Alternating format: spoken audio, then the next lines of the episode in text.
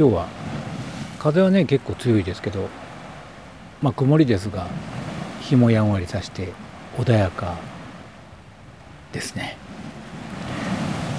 こっち見ますとあ向こうは結構老婦人が老婦人じゃない老夫婦が2人でね肩を並べて歩いていたりして反対側を見るとあ今日結構いますね。家族連れの姿なんかも見えたりしてなんかこう穏やかな午後って感じですよね。そんな中でもえ今日も私は一人で佇んでいます。ね。こんにちは。そんな感じなんですがいやあのねちょっとプチ病み上がりなんですよ。昨日すごい熱が出て急に時々あるんですよ。急にポンと熱が出てすぐ下がっちゃうんですけど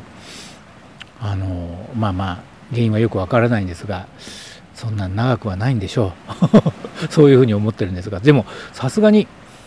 昨今はねコロナかなっていう心配もありますから結構ビビりましてえー、朝一でね病院行きましたらあのどうやら違うみたいなのでどこで違うように判断してるのかよくわからないんですが、まあ、違うというので違うんでしょう。安心しております。ただしんどかったですね。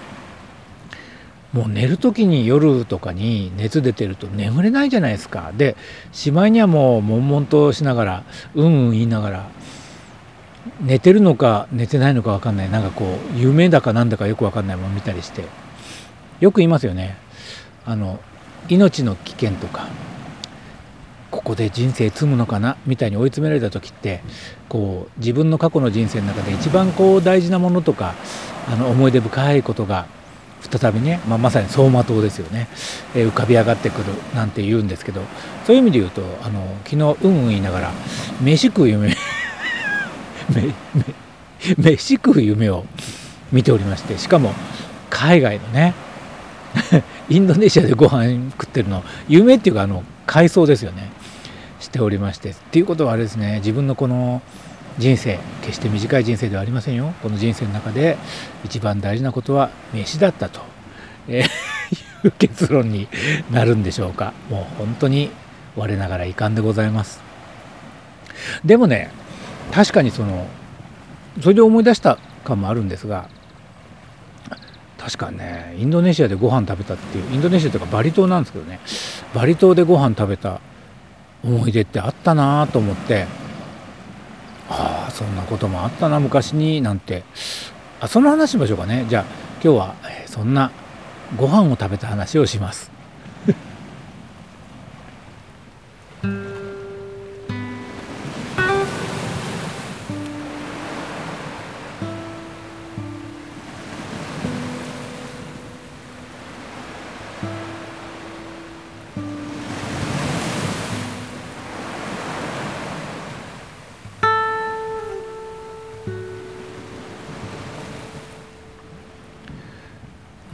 昔々の話ね十数年前になりますかね。私自分の人生の中で数年間だけやたらと海外に旅行に行ってる時期っていうのがあるんですよ。別にな理由がいまだによく分かんないですけどその数年間はやたらとその、まあ、そんなに日程が仕事の都合上でね日程がそんな取れないから東南アジアとかばっかりだったんですけど行ってる時期があって中でもバリ島が一番多いのかな。すっぱりと好きだったんですね。でも56回もうちょっと行ってるかなぐらいの感じで行っててそのバリももう最後の方ですねあのそろそろ政情不安とかが高まって国自体入りにくくなっちゃったりしてそこからずっともう行ってないんですけどでその頃についにね1人で行ってたんですよ最後の何回かは。で1人で行って宿取って何もしないでぼんやりして帰るみたいなことをやってその時も日程何日くらいかな。その時比較的多くなそれでも5日ぐらいですかね。ぐらいの日程で行ってで1人でしょ。でねもうその頃になってくると、まあ、若気の至りですかね。つぶりたいんですよ。誰に自慢するでもなく自分はもうバリ島に関してはもうマニアだよね。ってバリニーズって言いますけどもうバリニーズだよね。なんて思いながら、えー、ついてはもう一人で来てるわけだし。あのホテルのねそのとか観光コースではなく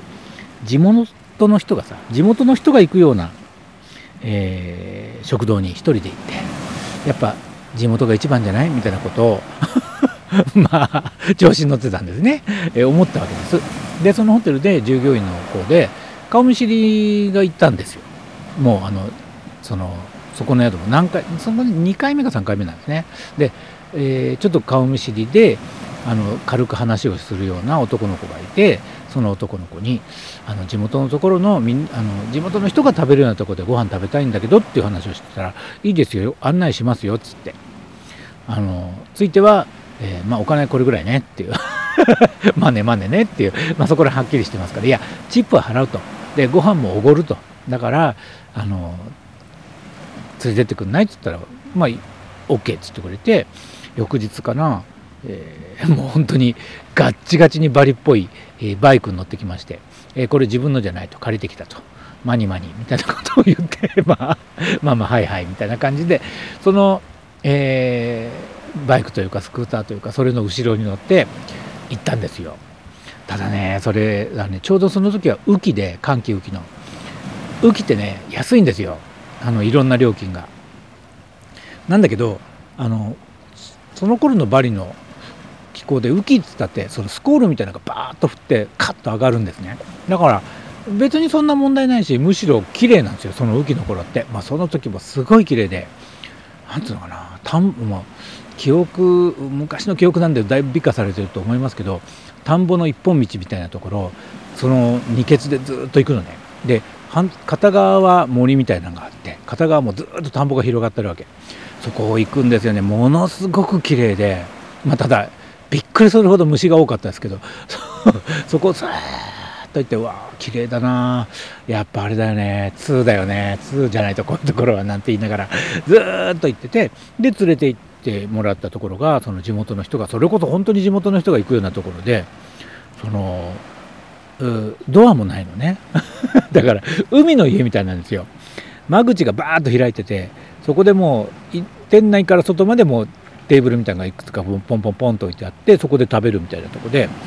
あの言ってもですよ。つぶってるだけで何も知らないですから。あのナシゴレンとかが好きなんですね。ミーゴレンとかね。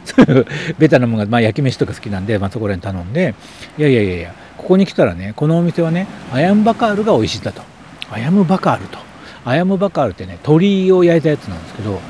何ていうかな。タンドリーチキン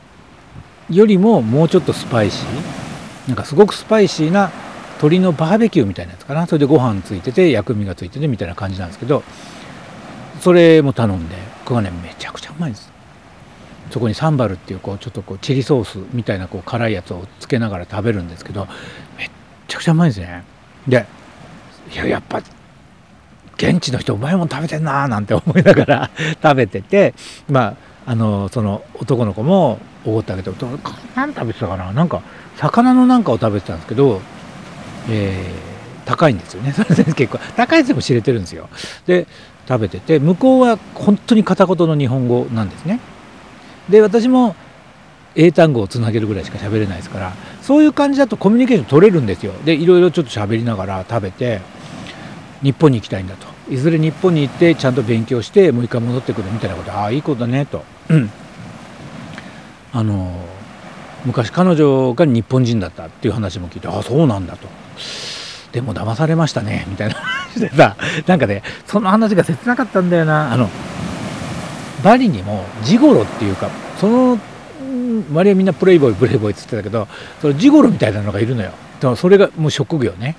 で日本から来た女の子たちをこうやってこう接待というかまあまあねジゴロですよだから。でお金もらってる人たちもいるんだけど逆に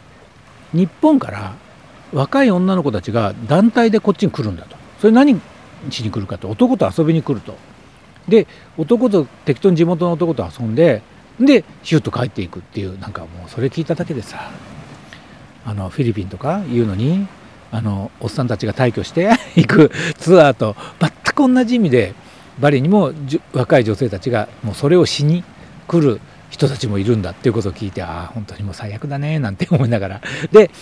そこの女の子の一人と彼女という形に本人は思い込んだんでしょう。でもあの日本に帰ってから連絡取ろうとしたけど一つも連絡取れなくて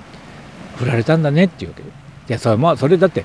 お前の口で今遊びに来てる女の子たちがいてその女の子たちだからそれは彼女じゃなくて遊びに来てるだけじゃないかと思うんだけどまあまあそこら辺の、うん、彼の中でどういうふうに整理ついてるのか分かんないけど振られたねって言うからあそうだねなんていう話をしながらちょっとこう話があったりなんかしてね。で帰りがけうちに来たらって言われるのよ。でうちに来たら私実はそのいろいろ工芸品とかも作ってるっていうんでもう これを売りつけられるんだなってもうすぐ思ったんでいやそれはいいっつきながら。でも日本に、まあ、絶対行くから行ったら必ず連絡するのであのその時はあのちょっといろいろ相談乗ってほしいみたいなこと言われたから、うんまあ、住所は渡したけどお前日本ってすごく意外とでっかいって知ってるって思いながら で渡したりなんかしてまあ結構いい体験ですよね。それでまたこう二血で帰ってっていうのがあって帰ったらもう本当にもう満足感が半端なかったですね。俺はついに一人でね旅行しに行って一人で交渉して現地の人しか行かないようなところでご飯食べたねって。もう俺本当にこれこれこそもう本物じゃないですかって一人ですっげえ満足したその晩から。3日間動けず。お腹壊しちゃって。あんなに水に注意しろって水とかに注意してるつもりだったのにその晩から激痛ですよ。それから3日間全く動けず。でホテルの人も薬とかをくれるもちろん薬とかあるから薬くれるのね。で病院連れてってくれって言ってるんですよ。言ったんですよ。でもあの病院遠いとまずね。病院遠いしあのお金もかかるし日本人はあの水が合わないからすぐこうやってお腹を壊すと。だけど寝てれば大丈夫だから大丈夫大丈夫みたいなこと言うわけ。本当に。でちっとも連絡してくれないわけ。で結局本当にそのまんまそこで3日間？あの寝ててまあせいぜいその庭みたいなとこあってそこにこうデッキチェアみたいなのがあるからそこに出てあの何ですか。まあイカの一夜干しみたいな感じで ずっと寝てて3日間ね。で4日目に帰ってるんですよその後。もうね本当に最低だったんですけどただこれ初めてじゃないですね。一番最初に行った時もね確かあのー、まあその時は仕事だったんですけどお腹壊して今度ビーチでずっと寝たっていうのがあってその経験あるのに何が何が2ですか2って言いながら結局そのバリ旅行はそこの現地で飯食って寝てるだけだったっていうね思い出があるんですけどいや未だにねあのそれがねお腹の痛さも結局原因がよくわかん病院に行ってないから。原因がわかんないんだけどすっごい痛かったんですよ。なんか多分虫かなんか入ったんじゃないかな。わかんないけど。もう多分それあ思い出した。だからだからだね。でそういう意味で言うと熱でうんうん言いながらもう苦しんでた時にその過去の一番苦しいだから美味しいのじゃなくて苦しいのを思い出したのかもしれないね。そういう意味で言うと。それにつけてもそのバリで食べたその鶏はねあのまあそういうまあ多分環境込みだね。そういう経験込みでやっぱ美味しかったですよね。アヤンバカールっていう。日本でもねあのエスニック料理屋さんで食べたりしたんですけどやっぱその時の味とは違いますもんね。だから未だにそうだね。だからやっぱこう追い詰められた時に思い出すって本当かもしれないね。それが適切かもしれない。だから自分の人生で思い出深いご飯って言えばそれ他あるかな？うんでも確かにそのバリで食べた鳥すごいうまかったなしその時の美しかったバリの風景って今どうなんでしょうね？もう随分行ってないから分かんないけどああなんかあいい思い出でしたね。結果としてはこうやって話すと。あ結果としてはすごくいい思い出でした、えー、そんなわけで、まあ、ご飯の話。でも本当に今までで今までで一番美味しいご飯って何だろう？皆さん何かあります？私ねうん、まあ、せっかくなんでもうちょっと考えてみます。